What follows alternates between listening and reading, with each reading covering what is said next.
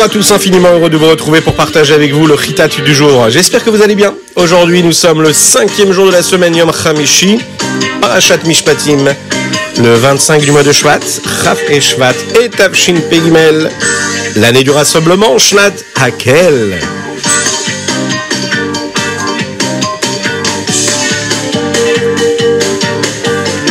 Nous allons commencer tout de suite avec le Chumash du jour. Il y a énormément de mitzvot dans cette parashat Mishpatim. Nous allons par exemple apprendre aujourd'hui qu'il y avait un Bet Din, un tribunal, qui était là pour s'assurer que tout le monde se comporte comme il faut. Et parfois donner les punitions à ceux qui le méritent.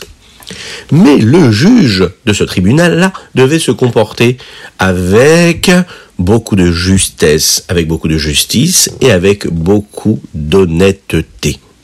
Par exemple, si un homme arrive, qu'il a un litige à présenter dans ce tribunal-là, et il se dit, je vais donner un cadeau au juge afin qu'il euh, soit de mon côté. Eh bien cela, c'est ce qu'on appelle du shohad. On n'a pas le droit de faire cela.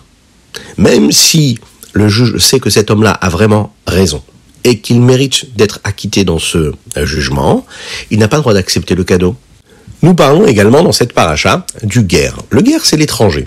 C'est-à-dire que si il y a un étranger qui habite parmi nous, il faut le respecter. Il ne faut pas le rejeter. Il ne faut pas mal se comporter avec lui. Pourquoi?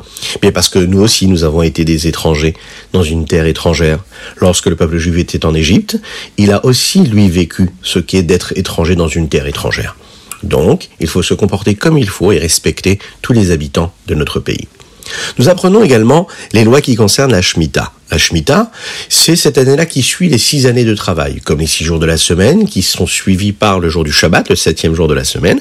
Eh bien, la Shemitah, c'est la septième année. Lorsque l'on travaille une terre et qu'on lui demande beaucoup d'efforts, il faut lui permettre de se reposer la septième année. La septième année, l'année de la Shemitah, on ne travaille pas. Il y a aussi des lois qui concernent, dans cette paracha, le Shabbat. Le fait de se reposer le jour du Shabbat en ne travaillant pas. On nous demande aussi dans notre paracha d'accomplir toutes les mitzvot. Que ce soit des mitzvot positives ou des mitzvot négatives. Quelle est la différence entre les deux? Une mitzvah positive, c'est-à-dire une mitzvah assez, c'est lorsque dans, dans, la Torah on nous demande de faire quelque chose, de faire une mitzvah. Et une mitzvah négative, c'est quand on nous demande de respecter l'interdit. C'est-à-dire, un jour de Shabbat, c'est interdit de faire telle et telle chose. Donc, quand on respecte cette mitzvah négative, eh bien, on accomplit la volonté d'Hachem. Pendant l'année de la Shemitah, il y avait aussi des mitzvot à accomplir qui concernaient la terre. Bien que nous n'avions pas la possibilité d'utiliser et de profiter de la récolte de cette année-là, les mitzvot qui concernent les fruits, elles, elles sont toujours d'actualité. Par exemple, les bikurim c'est-à-dire la première récolte qu'il fallait donner au Beth.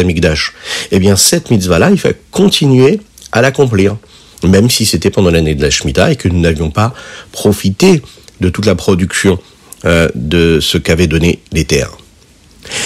Il y a un dernier sujet qui nous concerne dans la vie de tous les jours, à chacune et chacun d'entre nous, qui est abordé dans la parashat Mishpatim, c'est les lois qui concernent le mélange du lait et de la viande. La Torah nous écrit trois fois qu'il est interdit de mélanger le lait et la viande ensemble. Les Chachamim nous enseignent que l'idée ici, c'est de dire qu'on n'a pas le droit de faire cuire les deux, mais aussi de manger les deux ensemble, mais aussi, troisièmement, de profiter de cela. Ça veut dire que si, par exemple, on a mélangé du lait et de la viande et on veut vendre cela et gagner de l'argent, c'est interdit. Aujourd'hui, on apprend dans cette paracha-là, la première fois, hein, cet enseignement-là, de ne jamais mélanger le lait et la viande. Et là, on peut dire qu'avec cette mitzvah-là, tellement importante dans l'accomplissement de la Torah et des mitzvot, on conclut notre partie du roumage du jour.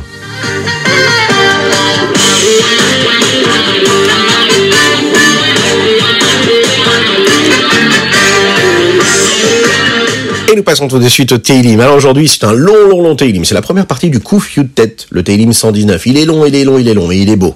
Eh oui. Aujourd'hui, vous allez le voir, dans ce euh, long chapitre dans lequel il y a 176 versets, eh bien, il y a 8 versets qui concernent chacune des lettres du Aleph-Bet, de l'alphabet. La plupart de ces euh, versets-là parlent de la particularité que la Torah peut avoir, ainsi que l'amour que nous portons à la Torah. Il y a un joli pasouk dans ce euh, chapitre de Télim qui dit comme ça Az beabiti el C'est alors que je n'aurai pas honte quand je verrai toutes les mitzvot que tu nous as données. Pourquoi? Eh bien, il faut savoir que le Rambam Maïmonide a utilisé ce verset-là pour introduire son livre de base, hein, le Yad HaZaka. Lorsqu'on étudie le Chumash, on voit beaucoup de mitzvot qu'Akadosh Baruch a donné au peuple juif.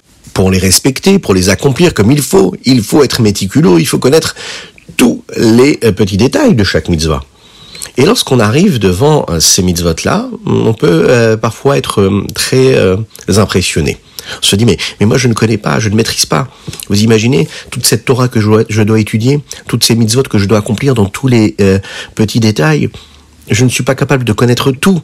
Alors j'ai honte. Alors je me sens tellement loin de cela. Et je vais être intimidé. je me sens impressionné par tout cela. Le Rambam le dit.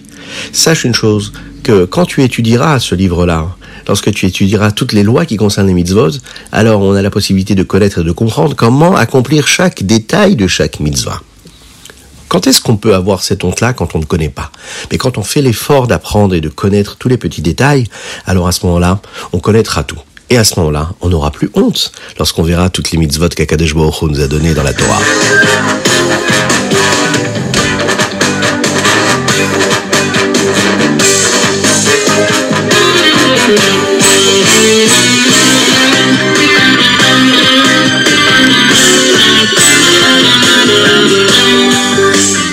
Le Tania du jour, nous allons parler de la satisfaction qu'on est capable d'apporter à Akadosh Baruch lorsqu'on fait quelque chose de bien.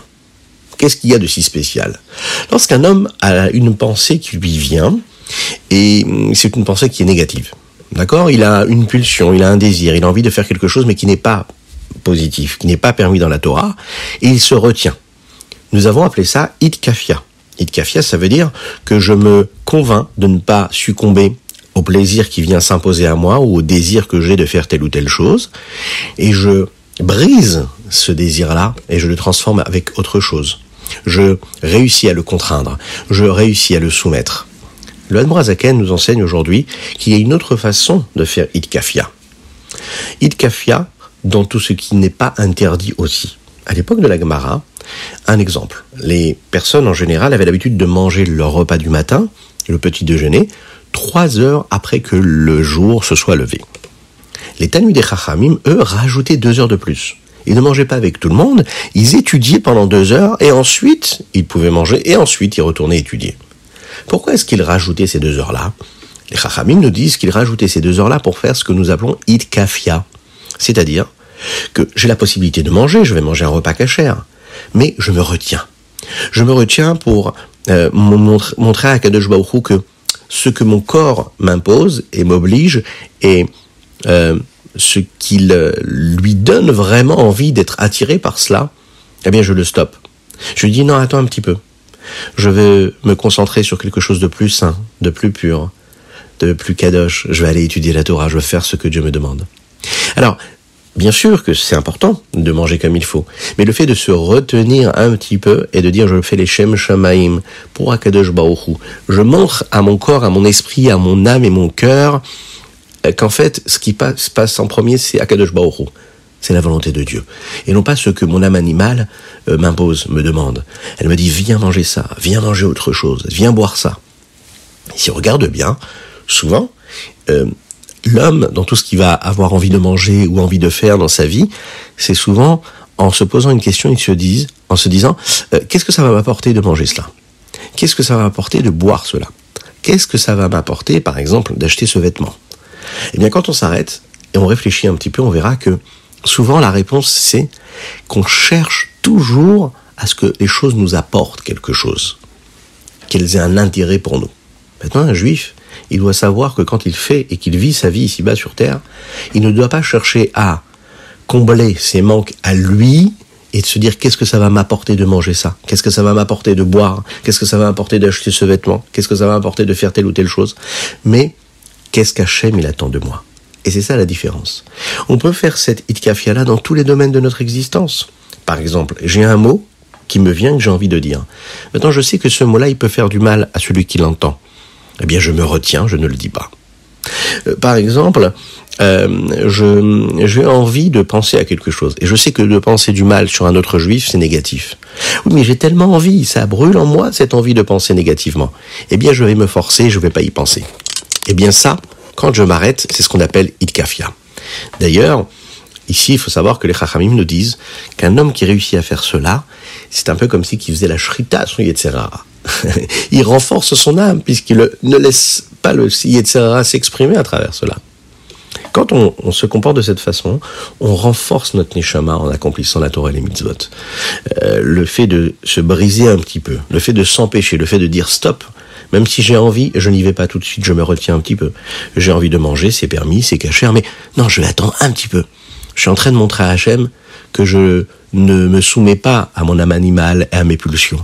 Je montre à Akadosh Baruch que j'ai bien compris qu'il était au-dessus de moi, que si j'ai de la nourriture, cette nourriture-là, elle est, elle est là juste pour me donner de la vitalité, de la force, pour après avoir de l'énergie, pour accomplir la Torah et les mitzvot, pour être en bonne santé. Euh, je me souviens toujours de cela. Pourquoi est-ce que les choses m'ont été données par Dieu? Non pas pour ce qu'elles sont, mais pour ce qu'elles peuvent m'apporter en énergie et en vitalité, pour être encore un meilleur serviteur d'Hachem dans la joie la plus totale.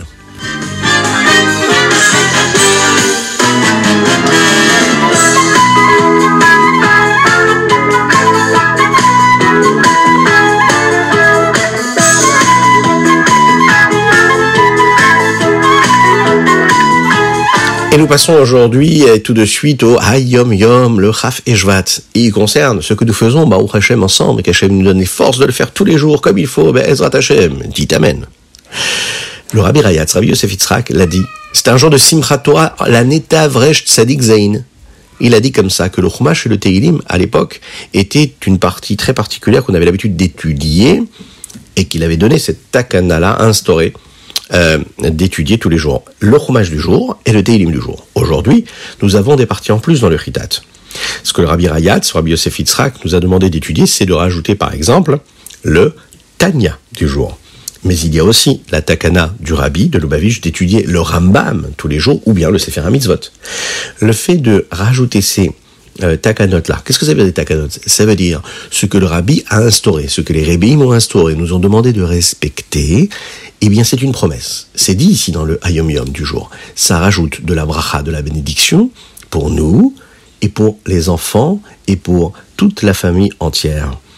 Oui, Akadosh Baruch ce mérite-là, il nous le donnera lorsqu'on respectera ses études quotidiennes.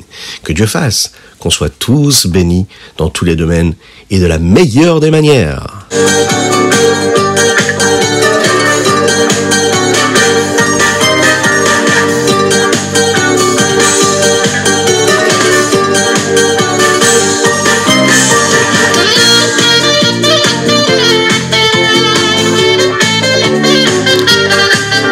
Voilà, c'était le Ritatu du jour. Je vous souhaite une excellente journée, que Dieu vous bénisse et qu'il vous protège, qu'il inonde votre existence de bonté, de grâce, de miséricorde et de joie véritable. Que Dieu vous bénisse. Nous avons étudié aujourd'hui pour la réfoua chez les d'Avraham Nissim Ben Sultana.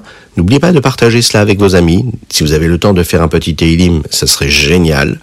Et vous pensez très fort à Avraham Nissim Ben Sultana. Je vous dis à très bientôt. N'oubliez pas d'envoyer vos dédicaces sur ritat.fr par exemple. Vous voulez annoncer l'anniversaire de votre petite frère, petite sœur, de votre papa, de votre maman, peu importe. N'hésitez pas, faites une surprise. Envoyez-nous le nom, la date, et on se chargera de faire la belle dédicace. Je vous dis à très bientôt et que Dieu vous bénisse.